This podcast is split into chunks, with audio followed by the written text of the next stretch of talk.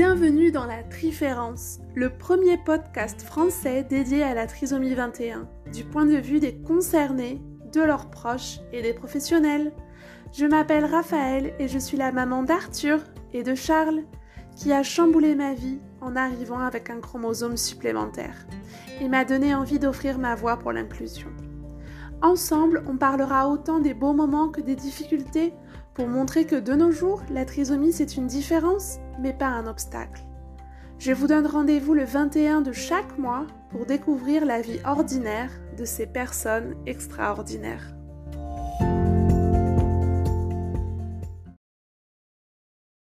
C'est déjà le dixième épisode du podcast et c'est aujourd'hui Nolwenn que j'accueille et qui va nous partager un bout de son expérience avec la trisomie 21. Il y a deux semaines, c'était son mari Olivier qui s'exprimait dans une vidéo créée par l'association M21 qui vient en aide aux parents confrontés à un diagnostic de trisomie 21, que celui-ci ait été diagnostiqué en cours de grossesse ou bien à la naissance. Une vidéo extrêmement touchante que je vous invite de toute urgence à aller regarder. C'est assez fréquent d'avoir le point de vue des mamans, que ce soit sur les réseaux sociaux, dans les livres ou dans les podcasts. Alors c'est très précieux de pouvoir aussi écouter le témoignage d'un papa. C'est avec beaucoup de lucidité que Nolwenn nous livre ses ressentis sur l'arrivée de leur petite fille et sur ce que cela implique pour leur famille depuis quelques années. Tout de suite, écoutons son histoire extraordinaire. Bonjour Nolwenn. Bonjour Raphaël. Je voulais te remercier pour ta patience parce que ça fait euh, un petit moment que je t'avais parlé euh, du podcast. Je crois même que tu faisais partie des premières personnes à être au courant. Alors merci beaucoup d'avoir attendu et d'avoir été tout de suite disponible quand j'ai senti que c'était le moment de raconter enfin ton histoire. Avec plaisir. Est-ce que tu peux, s'il te plaît, donc te présenter et nous présenter également l'extraordinaire personne avec laquelle tu vis? Alors, je suis donc Nolwenn, j'ai 43 ans. Je suis mariée à Olivier, j'ai trois enfants.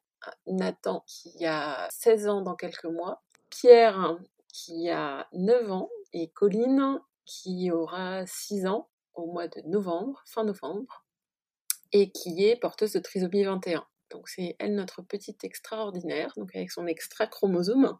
J'aime à dire que finalement, ils sont tous euh, extraordinaires d'une manière ou d'une autre, hein, tous les trois, chacun à leur manière.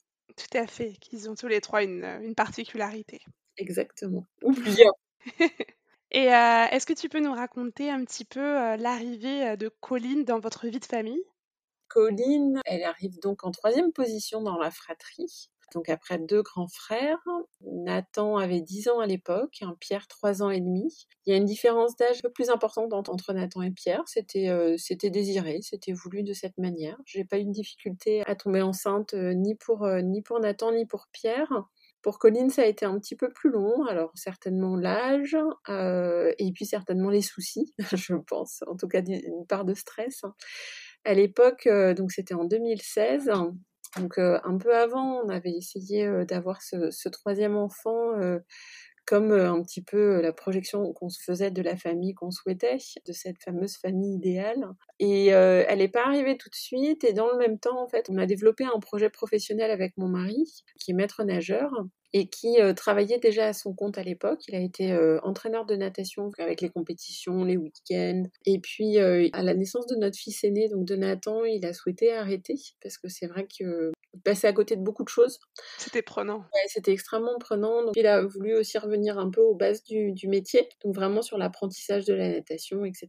Et donc du coup, il s'est mis à son compte. Il a d'abord travaillé dans des piscines de kiné, donc dans des petites, dans des petites structures, jusqu'à ce qu'il se lance lui-même dans l'aventure. et donc, euh, on a acheté une maison avec un terrain et on a fait construire notre propre structure. Donc, du coup, on a une piscine à la maison voilà, c'est un établissement recevant du public, euh, donc il répond à un cahier des charges, à des normes et à des règles euh, d'hygiène, de sécurité, etc. Et voilà. Et donc du coup, en fait, euh, ce projet était un petit peu compliqué à mettre en œuvre. C'est des, des, des, coûts et un investissement important.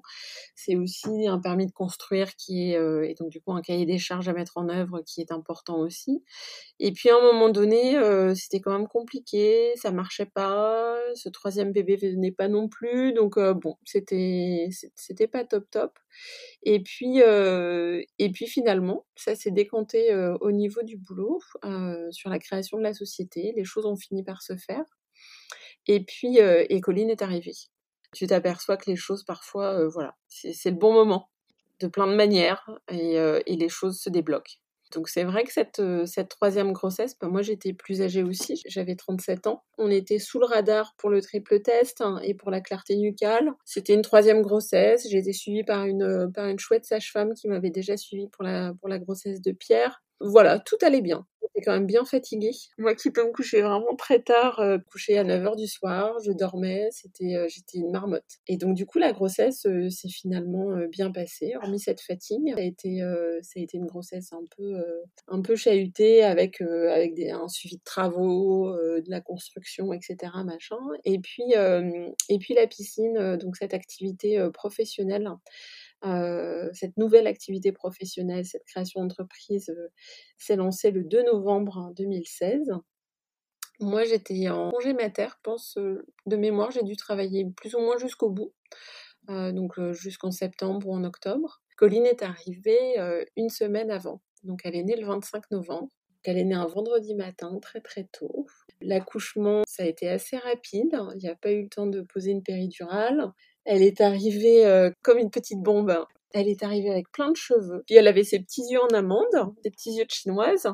Et comme tout est allé très vite, qu'il n'y avait pas eu de péridurale et tout ça, enfin, ça a été quand même assez fort.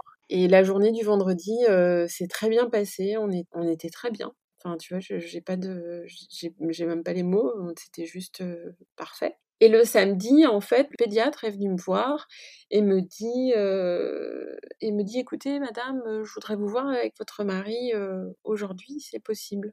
Tu vois, tu as, déjà eu deux enfants avant, quand le pédiatre te dit ça, passe un truc, quoi. Du coup, je me dis, bon, il y a un truc qui, qui cloche. Donc, j'ai mon mari au téléphone, je lui dis écoute, voilà, la pédiatre viendrait nous voir tous les deux. Et puis il me dit, bah, je viendrai ce soir avec les enfants en fin de journée. Donc voilà, on, la verra à ce moment-là. Donc du coup, je sais ce que je dis au personnel soignant. Et en même temps, tu vois, du coup, tu, tu restes un petit peu à cogiter sur le truc. Qu'est-ce qu'ils peuvent me dire euh, C'est quoi le sous-entendu derrière tout ça euh, Qui était franchement pas subtil. Pour moi, c'était la question de la trisomie 21. Parce que même si les mots étaient pas posés, euh, Colline avait les yeux en amande. Donc du coup, pour moi, c'était ça. J'imaginais que c'était ça. J'ai eu des visites dans la journée et tout ça. Donc du coup, je, pense que de mémoire, j'ai dû en parler à ma mère et avec une, avec une ou deux amies qui sont passées. Puis tout le monde me dit, mais n'importe quoi c'est n'importe quoi, voilà, tu verras bien ce soir, etc. Et donc du coup, euh, la pédiatre est arrivée le soir, mon mari était là avec les enfants et avec ma belle-mère. Elle a demandé à ce que les enfants sortent et que ma belle-mère sorte. Donc du coup, elle nous a vus tous les deux avec Colline euh, dans la chambre. Je ne saurais pas te dire exactement les mots qu'elle a employés, mais en tout cas, voilà, qu'il y avait une suspicion de quelque chose pour Colline, sans qu'il y ait le mot de trisomie 21 qui soit cité. On était samedi soir, il était 20 heures passées, et en fait, on te laisse avec ça elle part, et elle, elle a fini sa garde, elle a fini son service, et elle est en week-end. Et toi, tu te retrouves avec, euh, avec ton mari, tes enfants, ta petite fille qui vient de naître, et tu te dis, bah, qu'est-ce que je fais avec ça? Parce que là, pour le coup, on vient de me poser une bombe, et qu'est-ce que je fais avec ça? Parce que franchement, c'est tellement énorme comme truc que du coup, tu te dis, mais qu'est-ce qui vient de me tomber sur la figure? Euh, mon mari est reparti avec les enfants. Puis le lendemain, euh, je crois que mon mari a fait beaucoup de recherches sur Internet en disant euh, ben, c'est quoi les caractéristiques physiques? Parce que on se disait c'est des caractéristiques physiques en fait qui leur fait dire mmh. qu'il y a une suspicion. donc du coup, c'est les plis palmaires, c'est les yeux en amont, les oreilles ourlés, les petits doigts de pied. Il y en a parfois qui sont bien collés. Enfin bref, j'ai envie de dire que des conneries comme ça passe dans un autre monde qui est celui de l'observation de ton enfant sous toutes les coutures, en disant mais qu'est-ce qu'ils me racontent là? C'est quoi leur bordel? Et du coup, tu regardes plus ton enfant avec les yeux de l'amour et de, de, la perfection, parce que c'est ça hein, quand même. Hein, quand ah oui, oui, c'est ça. Tu le mmh. sais aussi, hein, tu as un premier enfant, euh, voilà, tu ne vois que ça quand il n'y a aucune suspicion, quand rien ne vient entacher euh, ces, premières, euh, ces premières heures, ces premières journées ensemble, tu, regardes juste à quel point il est parfait ou elle est parfaite, euh, avec ses petits doigts, ses petits pieds, ses petites euh, lèvres, ses petites oreilles, ses petits machins, quoi.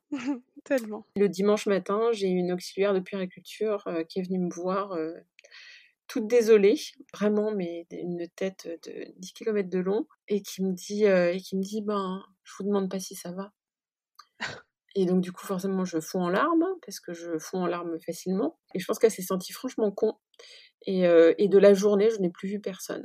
Donc personne n'est venu me voir. La veille au soir, personne n'était venu me voir. Le jour même, personne n'est venu me voir, sauf cette pauvre fille. Euh, enfin, c'est pas sympa ce que je dis, mais euh, mais qui euh, qui a pas trouvé les mots. C'était malvenu. Mmh. C'était extrêmement malvenu et maladroit. Et le soir, par contre, il y a une sage-femme qui est venue. Donc, du coup, j'ai échangé avec, avec des amis tout au long de la journée, évidemment avec mon mari. La sage-femme qui est arrivée le dimanche soir, en fait, je pense qu'elle avait dû avoir des transmissions. Elle me dit Bon, là, clairement, euh, qu'est-ce que vous voulez? Colline allait bien, elle était, euh, il n'y avait aucun souci, elle prenait son biberon à son rythme, mais globalement, elle n'avait pas perdu énormément de poids. Elle était en bonne santé. C'est un troisième enfant, je savais quoi faire. Du coup, je dis, écoutez, je veux rentrer chez moi. je veux pas rester ici. C'est pour moi, c'est l'horreur. Donc du coup, je veux rentrer chez moi. Et elle me dit, bah écoutez, vous êtes tout à fait dans votre droit de vouloir rentrer chez vous. Donc demain matin, je vais faire les transmissions, et puis vous aurez une autre équipe de toute manière qui va arriver. Puis on sera lundi, parce qu'il faut quand même savoir que dans l'hôpital public, de toute manière, il se passe absolument rien. Les samedis et les dimanches, l'été, à Noël. Dit, bon, il y a forcément des choses qui vont se mettre en place, il y aura des examens complémentaires à faire, etc. Il y aura certainement un cariotype à, faire aussi. Et il y a la psychologue qui va, qui va arriver aussi. Donc du coup, toutes ces personnes-là, vous allez pouvoir les rencontrer à partir de lundi. Et le lundi matin, donc j'ai trouvé une nouvelle équipe une infirmière puère et une sage-femme qui ont été très à l'écoute, qui pour le coup se sont excusées de la manière dont les choses s'étaient passées sur le week-end. Du coup, on a commencé à faire les premiers examens, donc du coup une échographie cardiaque. Du coup, tu commences à vivre un truc que, que, tu, sais, c'est hors de ton corps, quoi. C'est un peu ça, en fait. C'est un peu comme dans un film qu'est-ce que je fous là? On fait, euh, on fait le nécessaire, on fait le prélèvement euh, pour le cariotype, et puis donc du coup je dis bah écoutez moi je, il des questions que je reste là, je veux sortir. Donc j'ai pas pu sortir le lundi, je suis sortie le mardi avec Colline. On a pu avoir les résultats du cariotype que le vendredi, donc une semaine après la naissance de Colline. Il a fallu qu'on retourne en fait à la maternité, au service génétique, pour voir une généticienne qui d'un air euh, très désolé, euh, nous annonce en effet que toutes les cellules de Colline euh, comportent bien les marqueurs de la trisomie 21. Qu'en effet, le monde s'écroule. Enfin, moi, je pleure. Euh, Olivier reste un peu estomaqué de, cette annonce. On a, on a, quand même nourri des doutes, tu vois. C'était et s'il se plantait? L'espoir que ce soit pas vrai. Ouais, et en même temps en se disant, mais oui, mais enfin bon, il pourrait pas nous lâcher une bombe pareille, si... vrai, parce que franchement, sinon, ça, ça, devient, ça devient juste horrible. Et en même temps, tu résistes, quoi. Ton, ton, ton cerveau, il te dit, mais non, c'est pas possible, ça peut pas nous arriver, pas à nous. Du coup, cette généticienne, elle commence à me dire, bon alors, maintenant, donc trisomie 21, il faut contacter, il faut que vous fassiez votre dossier auprès de la MDPH, il faut que vous contactiez le CAMS. Et toi, t'es là, quoi? Et donc, du coup, j'ai toujours un papier, un crayon sur moi, donc du coup, je commence à noter CAMS. Puis elle me dit, ah ben non, ça s'écrit pas comme ça. Pardon, je, comprends rien. Et elle me dit, il faudra contacter aussi l'association Trisomie 21 et les Julienne. Et là, tu te dis, mais jamais de la vie, quoi. Non, je, je, veux pas en fait, je veux pas rentrer là-dedans. Je, veux juste revenir enceinte hein, euh, avec mon bébé dans mon ventre, une espèce de déni de réalité en disant mais c'est pas possible, ça peut pas, ça peut pas, ça peut pas être ma réalité maintenant. Quoi.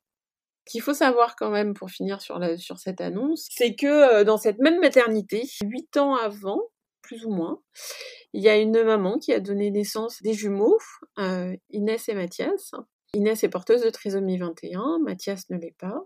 Et à la maternité, ils ont appelé l'association Trisomie 21. Et donc, du coup, c'est Karine, la maman qui, euh, s'occupe de, l'accueil des nouveaux parents, qui, euh, qui est venue rencontrer Manuela directement à la maternité. Et donc là, en fait, quand tu apprends ça plusieurs, plusieurs années plus tard, tu te dis, punaise, mais en fait, hein, c'était mieux huit ans avant que ça ne l'était quand moi j'ai accouché.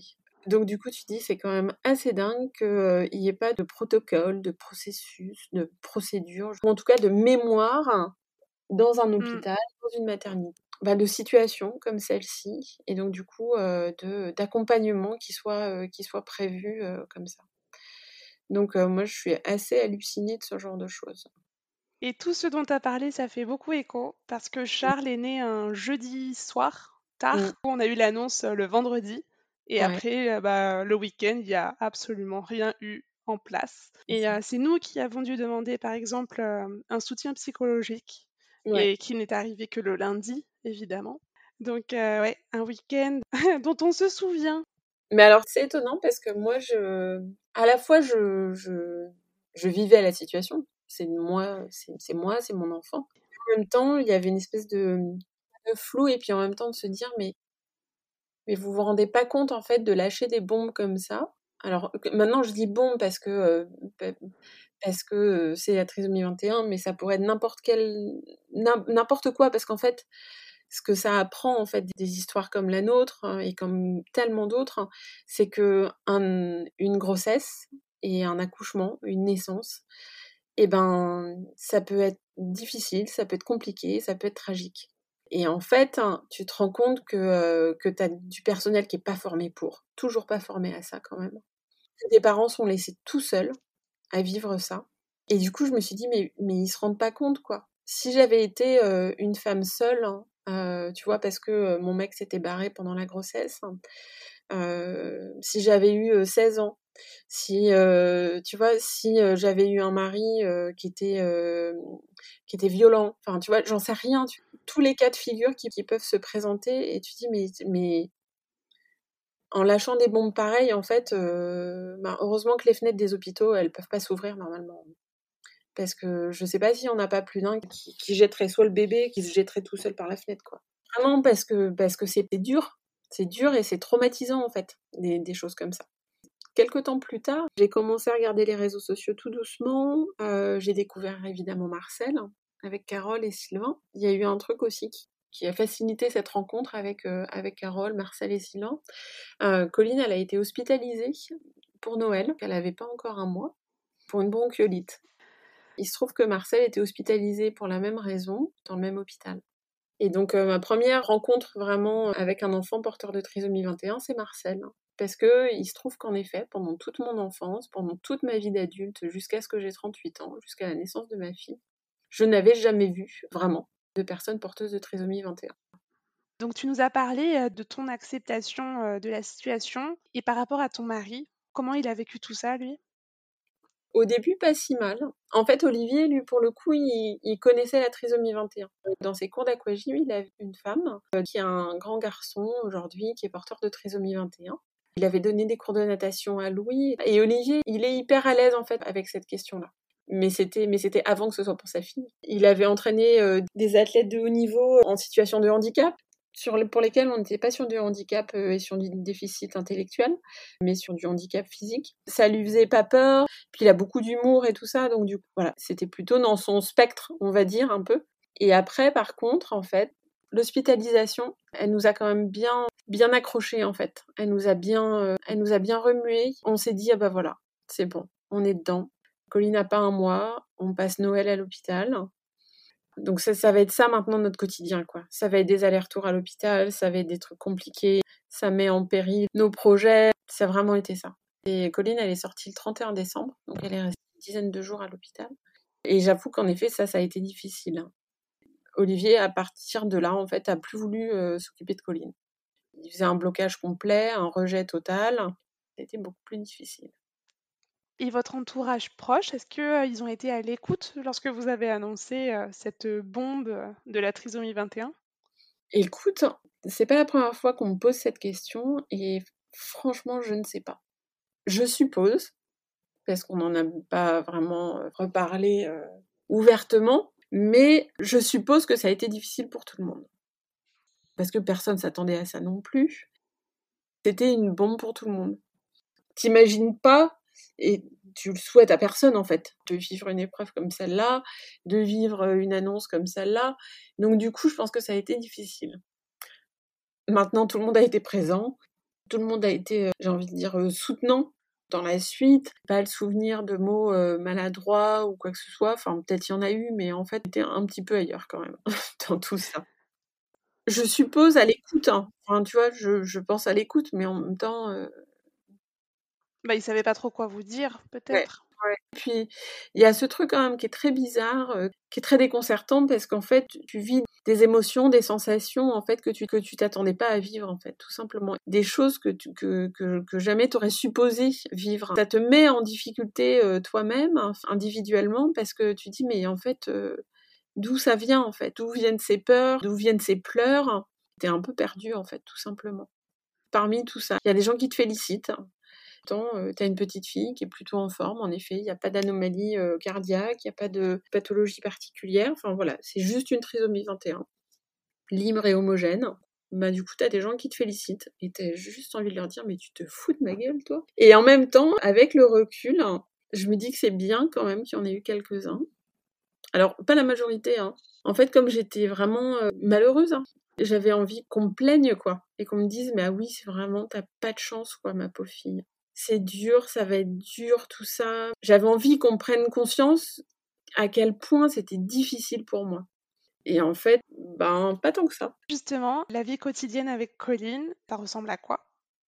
La vie quotidienne avec Colline aujourd'hui, il y a deux vies, il y a deux vies quotidiennes.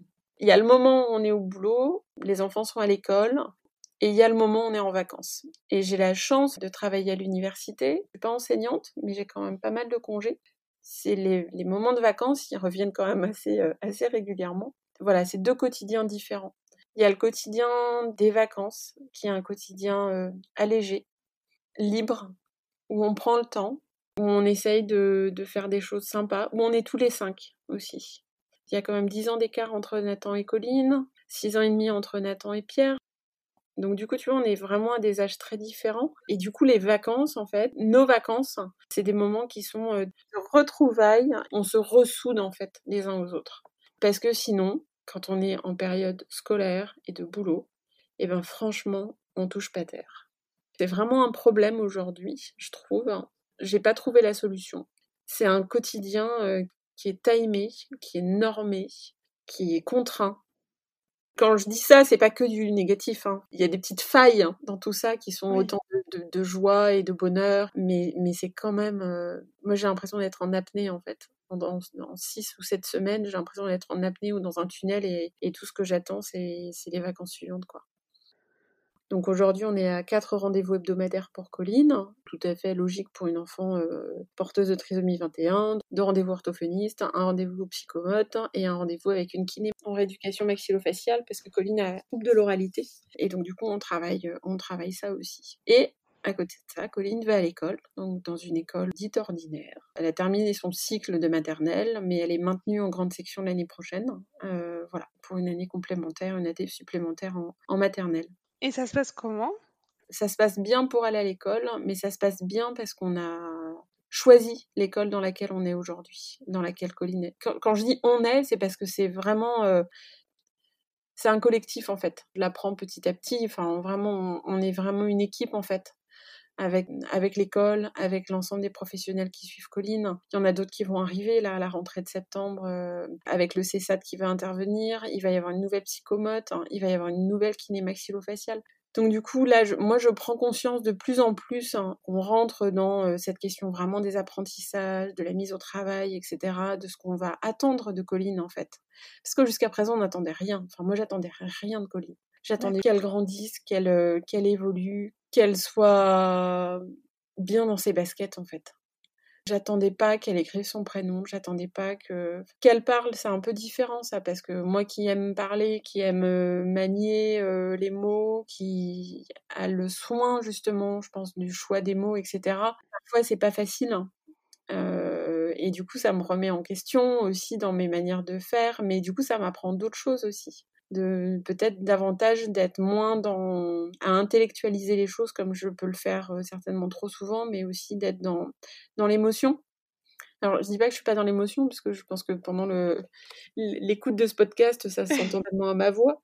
Mais malgré tout, d'essayer justement de davantage me connecter à mes, à mes émotions et, et de davantage les prendre en considération, en fait. Et, euh, et d'y faire attention. Et puis, euh, je te cache pas qu'on est à une semaine de la rentrée. Ouais, il y a quand même beaucoup d'interrogations. Euh, sur la rentrée qui va se mettre en place, sur l'enseignant que Colline aura, sur euh, l'AESH, est-ce qu'il ou elle sera là pour elle euh, le 1er septembre, parce qu'on sait d'ores et déjà que ce ne sera pas le même que l'année dernière. Colline, elle grandit, et là, on commence à percevoir aussi les décalages dans les apprentissages, les décalages particulièrement au niveau du langage, et donc du coup de, de l'expression. Euh, et de la communication avec ses pairs. Et donc du coup, c'est pas une c'est pas une rentrée très sereine, mais en fait, euh, il y en a aucune qui l'a été. Mais ça, je pense que tous les parents d'enfants porteurs de handicap maintenant le savent bien. Hein. Ce qu'il faut apprendre à faire, et ça, c'est c'est dur, c'est un, un, travail de longue haleine, c'est lâcher prise. Et ça, c'est ça, c'est pas facile. Je peux encore passer par la case école, hein, mais j'avoue que j'ai pas forcément hâte. Après, il y a aussi de très belles histoires, des enfants qui à aucun moment ne sont confrontés à des difficultés et des parents qui sont confrontés à des difficultés. Moi, je pensais que ça se passerait mieux que ça. Et du coup, est-ce que tu peux nous raconter un peu comment ça s'est passé? Pourquoi vous avez dû changer d'école? On a d'abord souhaité mettre Colline dans l'école de quartier. Et en fait, Pierre était déjà aussi dans l'école où Nathan avait été, et qui était un petit peu plus loin de chez nous, et on ne souhaitait pas nécessairement que Colline soit scolarisée dans cette école. Donc Pierre était rentré en CP, donc on s'est dit, bah, on, les change, enfin on change Pierre d'école et comme ça Colline elle commence aussi dans une dans une école. Et j'avais bien fait les choses, tu vois, j'avais fait le dossier MDPH en temps et en heure, j'avais rencontré la directrice et que j'avais trouvé tout à fait cordial. C'était pas hyper sympathique, hein, mais c'était voilà, c'était ce que c'était. il n'y avait pas de résistance, je la sentais pas frileuse ou quoi que ce soit. Mais à la fin de notre rendez-vous, elle me dit bon, faut quand même que je vous dise que à partir de l'année prochaine, donc la rentrée à laquelle Colline elle est rentrée dans cette école, elle me dit faut quand même que je vous dise, euh, ben du coup à partir de cette rentrée, ce sera plus moi la directrice, hein, puisque je prends une dispo. super. Donc du coup en fait on vient de se faire euh, tout le bazar là, et euh, vous me dites que vous partez. Oui oui, mais vous inquiétez pas, les transmissions seront faites. Et ce qu'on avait fixé avec cette directrice, hein, c'est que Colline n'allait pas rentrer à l'école en septembre, puisqu'elle aurait eu encore deux ans et demi, mais qu'elle rentrerait à l'école en novembre. Après les vacances de la Toussaint, elle aurait quasiment trois ans, et comme ça, ça permet de laisser passer un petit peu la rentrée avec les pleurs des tout petits, septembre-octobre, et qu'en plus, il y avait peut-être plus de chances qu'on ait la notification de la MDPH d'ici là, et un recrutement à USH. Donc, euh, je vois la nouvelle directrice euh, quelques jours avant la rentrée, une semaine avant la rentrée, qui me dit OK, très bien. Donc, du coup, vous, avez, vous aviez décidé ça, d'accord, OK. Bon, bah écoutez, euh, Colline, elle sera dans telle classe. Avec, je vous propose qu'on se revoie avec l'enseignante avant les vacances de la Toussaint pour fixer un petit peu les choses par rapport à Colline. Et puis, vous en saurez peut-être plus à ce moment-là pour la ESH. On fait le rendez-vous un peu avant les vacances de la Toussaint et en fait, le rendez-vous a été catastrophique. Et en fait, je me suis retrouvée face à une enseignante hein, qui, déjà n'avait même pas regardé euh, la date de naissance de Colline. Après l'introduction cordiale de la part de, la directrice, donc on était toutes les trois, donc il y avait la directrice, euh, l'enseignante et moi. Et donc du coup, l'enseignante me dit Ah bon? Mais Colline, euh, comment ça Donc elle n'aura pas trois ans? Je dis Ben non, elle aura trois ans le 25 novembre. Ah bon? Bon, ben d'accord, ok déjà tu dis ok, donc enfin tu sais juste que Colline elle est dans ta classe dès le 1er septembre, enfin elle, est prévue sur ta liste. Passer donc du coup ce premier petit truc, elle me dit donc pour la ESH. Et je lui dis bah écoutez, je suis toujours en attente de la notification, donc pour le moment Colline n'aura pas d'AESH. Ah bah qu'est-ce que j'avais pas dit? Donc du coup elle me dit ah bah non, ben dans ces cas-là c'est pas possible, moi je peux pas prendre Colline dans ma classe. Donc du coup, la directrice tout de suite a fini par dire non, non, mais, mais tu peux pas dire ça.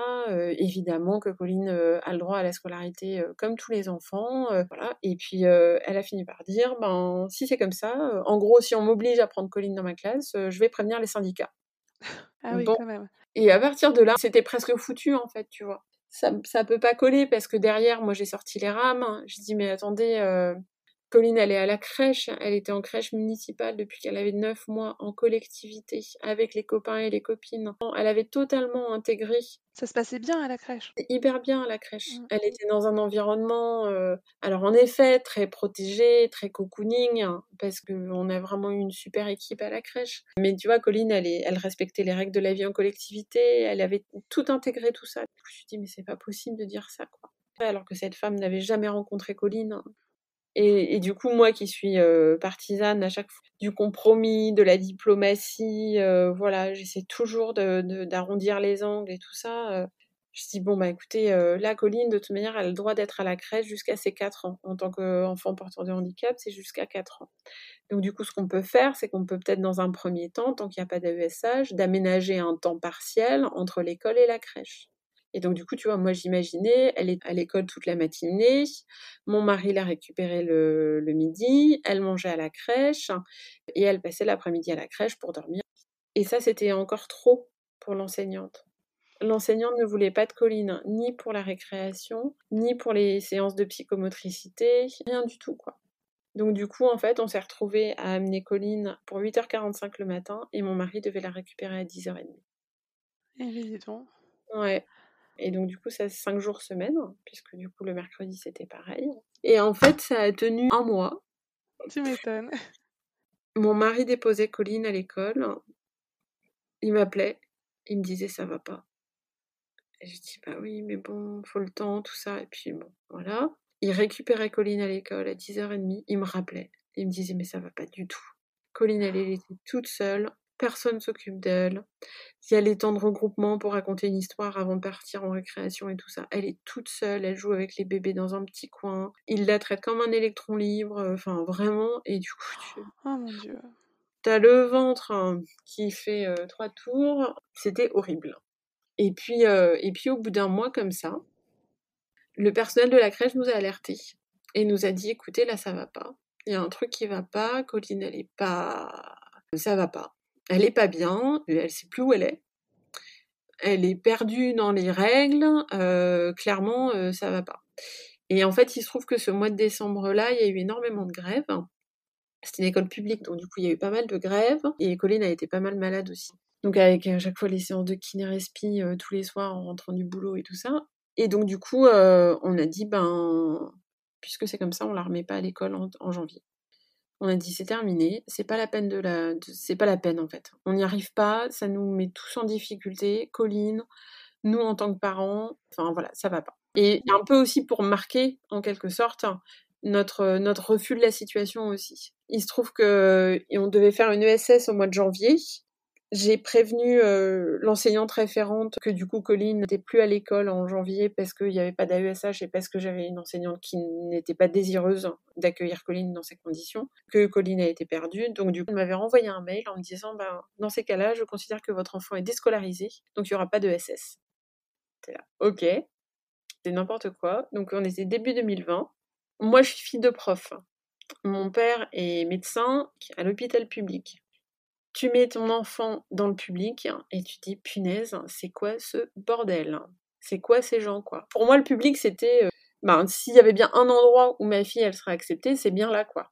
Je pense que j'avais une réminiscence de euh, ben, l'enseignant c'est l'enseignant. Donc c'est la l'autorité, euh, c'est le maître en classe, etc. C'est le sachant en quelque sorte. Et donc du coup, euh, je remets pas en question quoi, c'est lui qui connaît son job. Eh ben punaise, hein, tu vois ça c'est pour le coup c'est des principes mal placés. Et finalement, on a réussi à trouver une solution. Donc, je te passe les détails. Mais bref, un AESH euh, qui était déjà dans l'école avec une petite fille qui était hospitalisée à ce moment-là a pu prendre Colline 15 jours avant les vacances de février. Donc, t'imagines, hein, on est février 2020. hein. donc, tu sais ce qui se passe euh, 15 jours plus tard, en gros. Vrai. Donc, du coup, février 2020, donc Colline, elle a un AESH pendant toute la matinée. Et l'enseignante, toute gentille, toute euh, joyeuse, qui me dit Ah ben avec Colline, ça se passe très bien. Je dis Ben oui, ça m'étonne pas. Et puis avec une AESH qui devait, euh, qui devait arriver. Et donc euh, Colline a vu cette AESH euh, quelques jours avant de partir pour les vacances de février et au retour des vacances de février. Et puis ben ce fameux, je sais plus c'est le combien, 14 ou 15 mars, et ben du coup premier confinement. Covid. Je vous parlerai pas de notre premier confinement parce que ça n'a pas été la période la plus sympathique. Et au retour du, premier confinement, dès que les enfants ont pu aller à l'école, nous on les a remis tous, tellement on n'en pouvait plus. Par, à l'école, ils nous ont dit bon ben par contre la ESH euh, est en certificat d'isolement, elle est à risque, donc du coup elle ne sera pas là. Et ben on a dit c'est terminé. Elle retourne pas à l'école dans ces conditions. Donc elle est restée à la crèche jusqu'à la fin de l'année scolaire. À la fin de l'année scolaire, j'ai eu un rendez-vous avec la directrice et qui me dit bon pour Colline l'année prochaine donc évidemment on peut pas considérer qu'elle ait fait une petite section. Je dis non ça c'est sûr les conditions. Euh, donc du coup ce que je vous propose parce que ben elle rentre quand même en moyenne section parce qu'administrativement elle est quand même en moyenne section je vous propose de pas la mettre dans la classe de moyenne section mais de la laisser dans la classe de petit moyen. Je dis ok. Et donc du coup ce sera avec la même enseignante que l'année passée. Je dis ben non c'est pas possible elle me dit, bah si, quand même. Je pense quand même que vous êtes parti du mauvais pied, hein, parce que c'est vraiment une très bonne enseignante. Je veux pas le savoir, en fait. Je veux pas le savoir. Tout ça, c'est des questions de confiance, et j'ai pas confiance, quoi. Elle me dit non, mais quand même, c'est pas possible. Dans ces cas-là, il aurait fallu faire une demande de maintien et puis on l'aurait fait pour, la petite section. Avec le recul, je me dis, mais franchement, n'importe quoi. Demande de maintien sur une petite section, tu sais que tu vas, tu vas te faire laminer à la commission MDPH parce que tout le monde va dire, non mais n'importe quoi. Enfin, déjà, un redoublement, enfin un maintien en maternelle, ça peut se faire que sur la grande section et encore quand ça se fait, quoi. Donc n'importe quoi. Et du coup, je dis non, c'est pas possible. Elle me dit oui. En gros, tu vois, je sentais que je lui facilitais pas la tâche, quoi. Et elle finit par me dire, mais Madame Saget, je comprends pas ce que vous voulez. Vous voulez qu'on traite votre fille comme une petite fille comme les autres, et en même temps, vous voulez qu'on personnalise et qu'on adapte les choses pour elle. Ben, en fait, tu vois, quand tu entends des gens comme ça, en fait, tu dis, mais en fait, vous avez rien compris à ce que c'est l'inclusion scolaire. À ce que c'est euh, l'école pour tous. Vous avez rien compris à ce que c'est euh, un enfant en situation de handicap. Oui, mais vous comprenez, on a aussi d'autres enfants en situation de handicap dans l'école et ça se passe très bien. Voilà, qu'est-ce que tu veux dire à ça? Je suis sortie de là, je suis restée bouche bée en fait. Quand elle, quand elle a fini par me dire tout ça, je me suis dit, ben, ça sert à rien.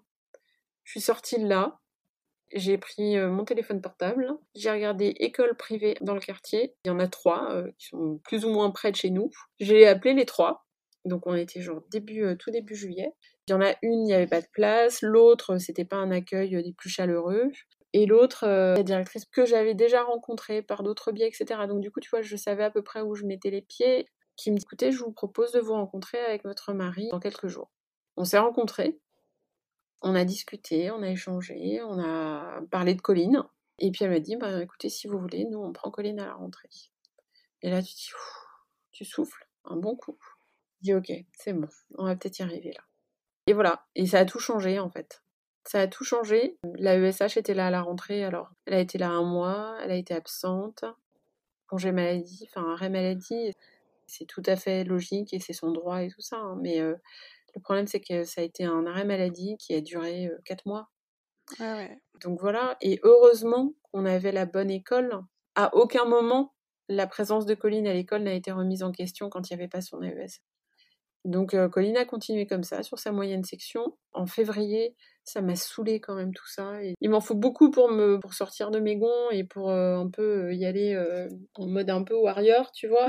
mais par contre, je l'ai fait. J'ai un peu bossé là-dessus en février. Et quelques semaines plus tard, hein, une AESH était recrutée pour Colline.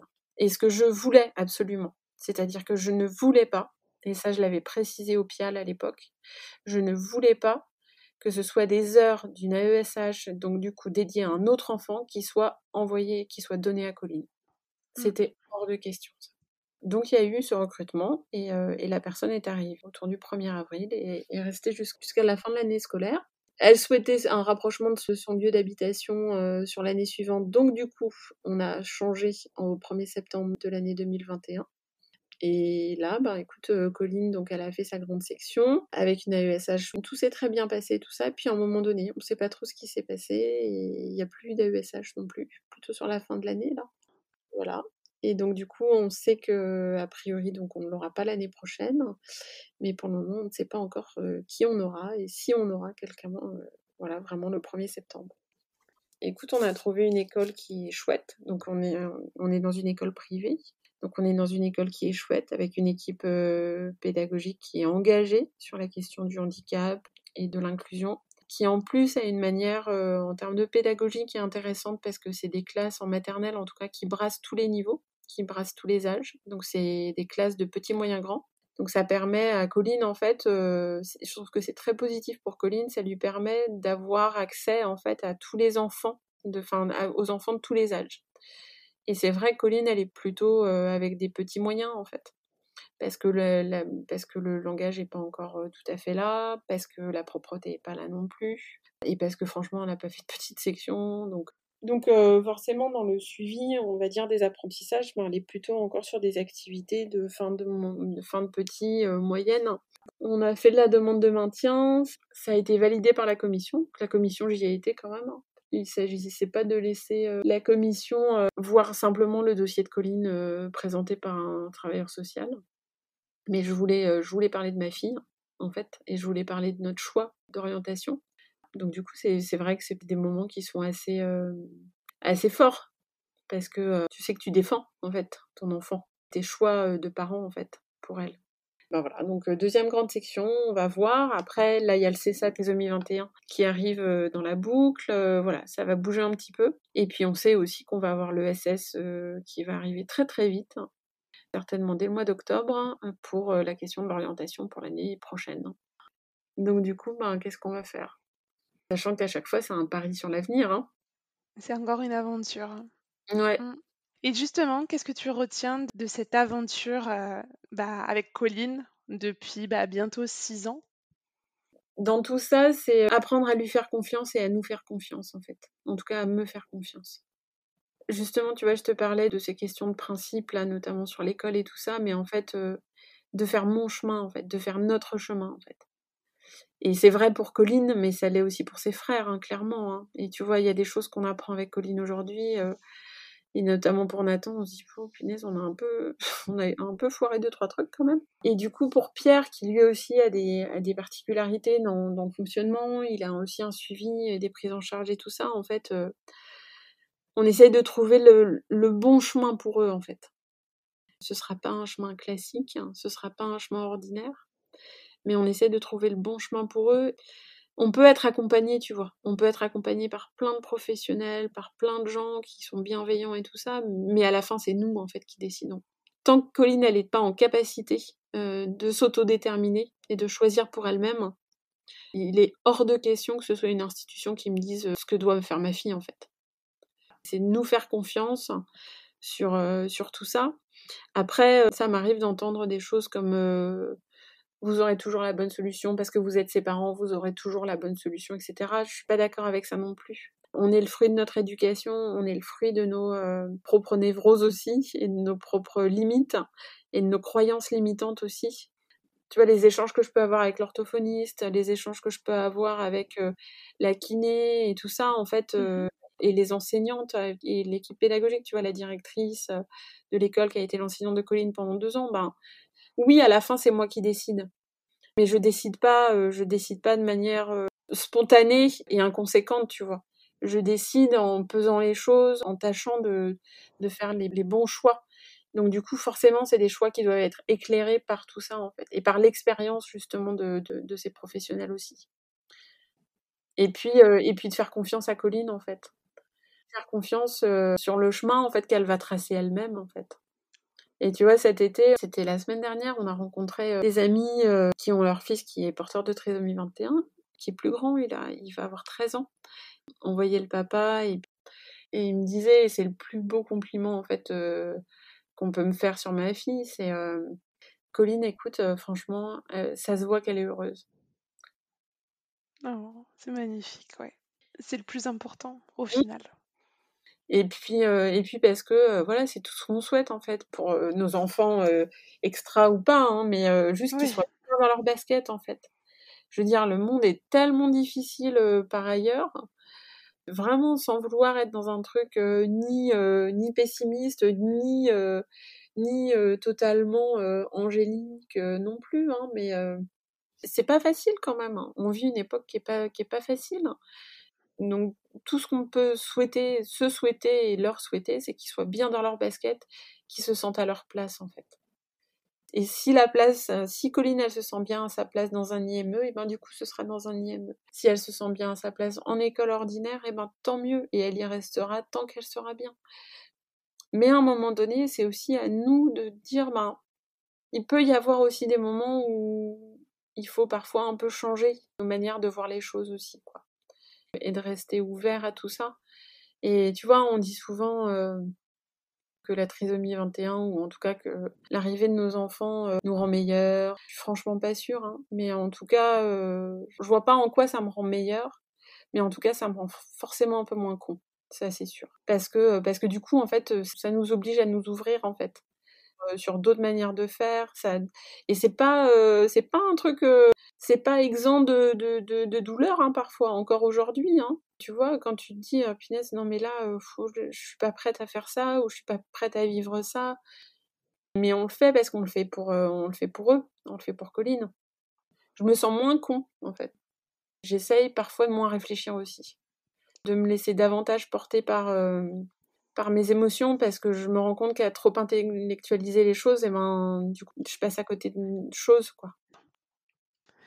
Qu'est-ce que tu aimerais partager avec des parents qui sont en train de vivre euh, la tempête, euh, la bombe du diagnostic, celle que tu as vécue avec Colline? C'est vachement difficile, hein, ça. Hein. Je sais pas ce que j'aurais voulu entendre, en fait. On en entend plein, en fait. Il y a un truc, moi, qui m'a fait euh, tenir, et avec le recul, je me dis que c'est peut-être ça, c'est juste que tout ça, c'est un chemin en fait. Et que l'acceptation, en tout cas, de la trisomie 21 de, de Colline, elle sera probablement jamais faite à 100%. Mais c'est le chemin en fait. Et en fait, c'est le chemin qui compte. C'est pas la fin. C'est pas la finalité. C'est pas une finalité en soi en fait, cette acceptation. C'est juste le chemin qu'on emprunte avec elle et grâce à elle. Et c'est ça qui est le plus important. Et oui, c'est un chemin qui est, euh, qui est, euh, qui est granuleux, qui est, euh, qui est pas celui qu'on imaginait, mais en même temps, c'est un chemin qui, qui nous fait, quand, on, quand on se décide à l'emprunter, qui nous fait percevoir le monde dans, dans toute sa complexité. Et ça peut faire peur aussi, parce que parce que c'est l'inconnu. Mais voilà, mais on arrive à voir les choses de manière plus complexe et peut-être du coup juste à se dire qu'il faut de la patience en fait. On me disait mais tu sais tu pleures beaucoup aujourd'hui et puis demain tu pleureras un petit peu moins et puis après-demain encore un petit peu moins. Mmh et puis dans quelques années tu pleureras peut-être euh, une fois dans l'année à cause de la trisomie 21 ou peut-être quelques fois dans l'année encore. Mais ça va quand même s'estomper, s'effacer. Ce sera plus un sujet en fait presque des parents qui traversent ça aujourd'hui, en fait, j'aurais plutôt envie de les, consoler, en fait. De les consoler au, sens ça va aller, en fait. Ça va aller à votre rythme, selon votre chemin, selon vos histoires aussi. voilà. Merci, merci beaucoup Nolwenn pour ce temps que tu as bien voulu m'accorder et pour ton témoignage c'est super inspirant. enfin moi ça ça a fait remonter beaucoup de choses. Je pense que c'est important, d'en parler, du positif comme, de ce qui est plus dur mmh. et pour pouvoir appréhender, bah, que ce soit l'entrée à l'école dont tu as parlé et d'autres choses. En tout cas, merci beaucoup à toi. Eh ben écoute, c'est avec, c'est avec plaisir, hein.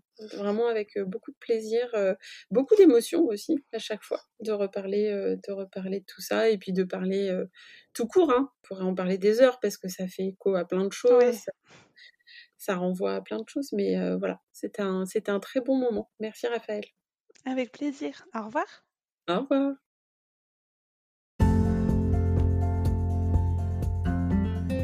Venez d'écouter le dernier épisode de La Triférence. Merci pour votre écoute, votre enthousiasme, votre intérêt et rendez-vous le 21 du mois prochain pour découvrir un nouveau témoignage qui, je l'espère, vous fera sourire, réfléchir et résonnera dans votre cœur.